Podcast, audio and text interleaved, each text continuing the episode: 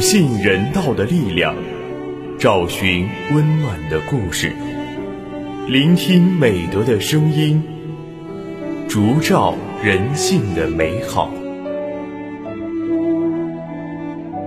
每晚十点，博爱夜读为你打开中国人的情感读本。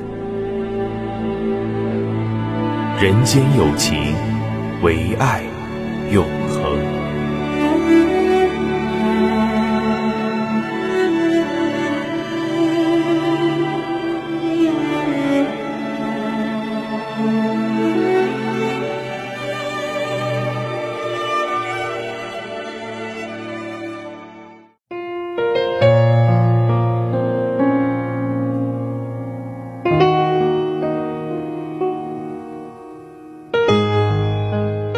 任何一种感谢都不能用物质来等量代换。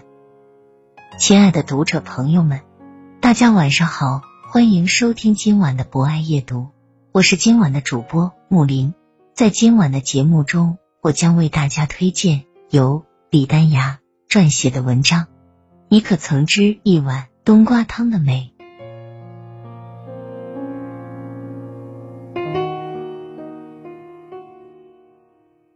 我刚刚借调到教育局工作不到一个月，邻居梁婶子就敲开了我家的门。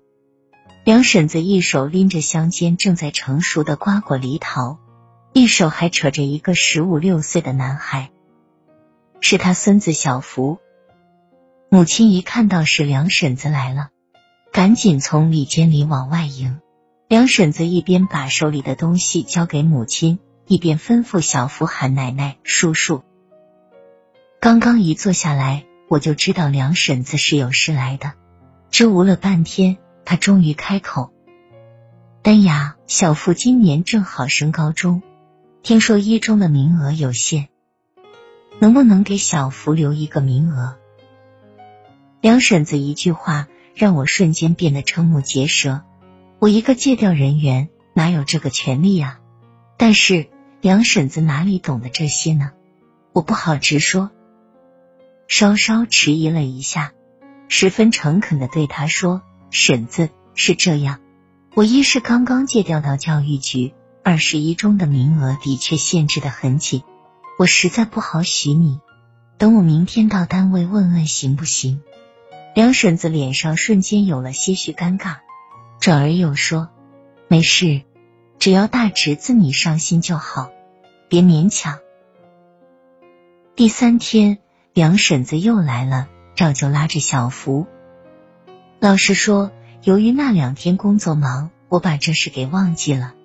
为了补救，我赶紧拨通了一中一个熟悉的同学的电话，他是一中的年级组长。电话是当着梁婶子的面说的。同学在电话里一个劲儿的说：“对不起，领导规定的很严格，任何人不得接收额外的生源。”听到这个消息，梁婶子面露难色，眼眶里有股鲜活的泉在涌动。母亲看到这里，一下子就急了，马上训斥我说：“你看你这孩子，这点事都办不成，梁婶子不就让你办这点事吗？若是没有难处，哪里会来求你？”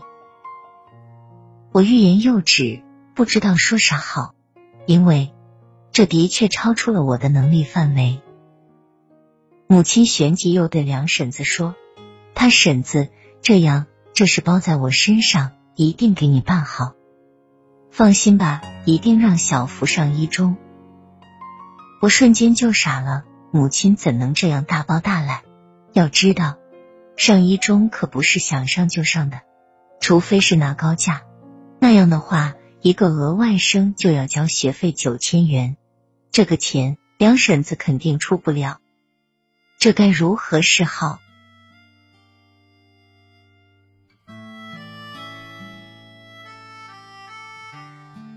掌灯时分，母亲把我拉到客厅，对我说起了往事。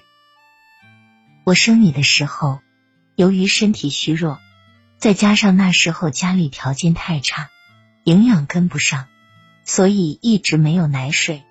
眼看你饿得哇哇叫，我们家却吃不上一顿肉，是你两婶子给我端来了一碗猪肉炖的冬瓜汤，我泡馍吃了，才有了奶水。要不然的话，当初你要受更多的罪啊！所以这个忙咱一定要帮。我自己也存了一部分钱，我偷偷给你两婶子垫上，只让她出学费钱。就这样吧。我瞬间愣住了。尽管得过两婶子一碗冬瓜汤的好处，但是这种回报也太昂贵了吧。然而母亲的话我又不好违背，只能照着做了。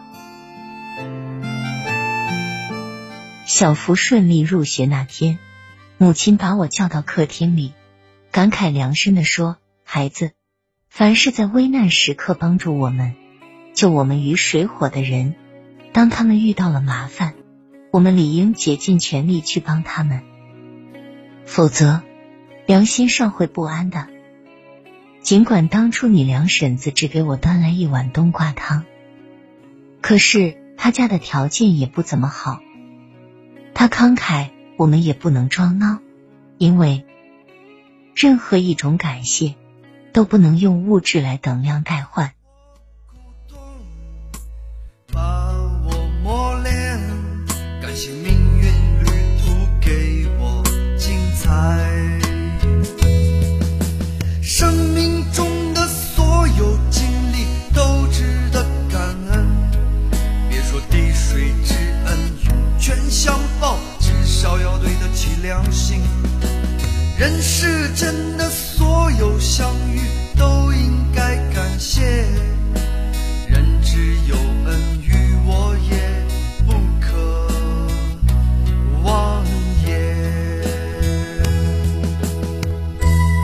以上就是本期博爱夜读的全部内容。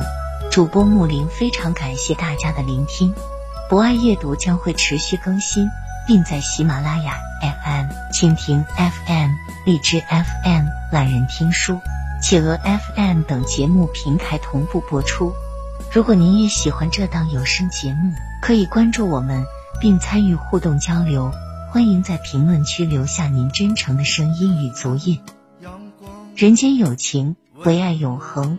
让我们下次节目再见。感谢雨露滋养万物。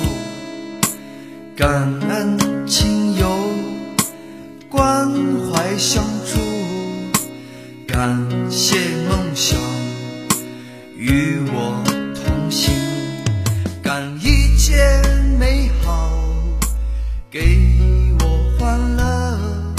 些挫折失败给我成长，生命中的所有经历都值得。感恩，别说滴水之恩涌泉相报，至少要对得起良心。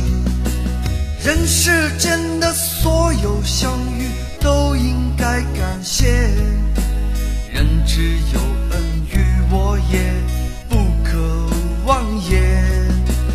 生命中的所有经历都值得感恩，别说滴水之恩涌。泉相报，至少要对得起良心。人世间的所有相遇，都应该感谢。人只有恩于我也。